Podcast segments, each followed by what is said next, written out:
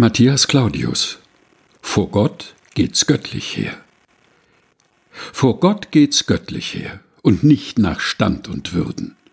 Herodem lässt er leer mit seinem ganzen Heer und Hirten auf dem Felde bei den Hürden erwählet er.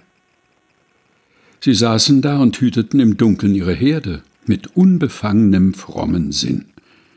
Da stand vor ihnen an der Erde der Engel Gottes und trat zu ihnen hin und sie umleuchtete des Herrn Klarheit, und er sagte ihnen die Wahrheit.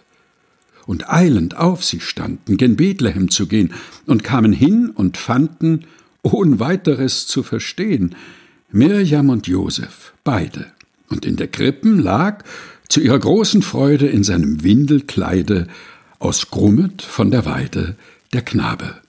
Wunderschön. Matthias Claudius vor Gott geht's göttlich her. Gelesen von Helge Heinold.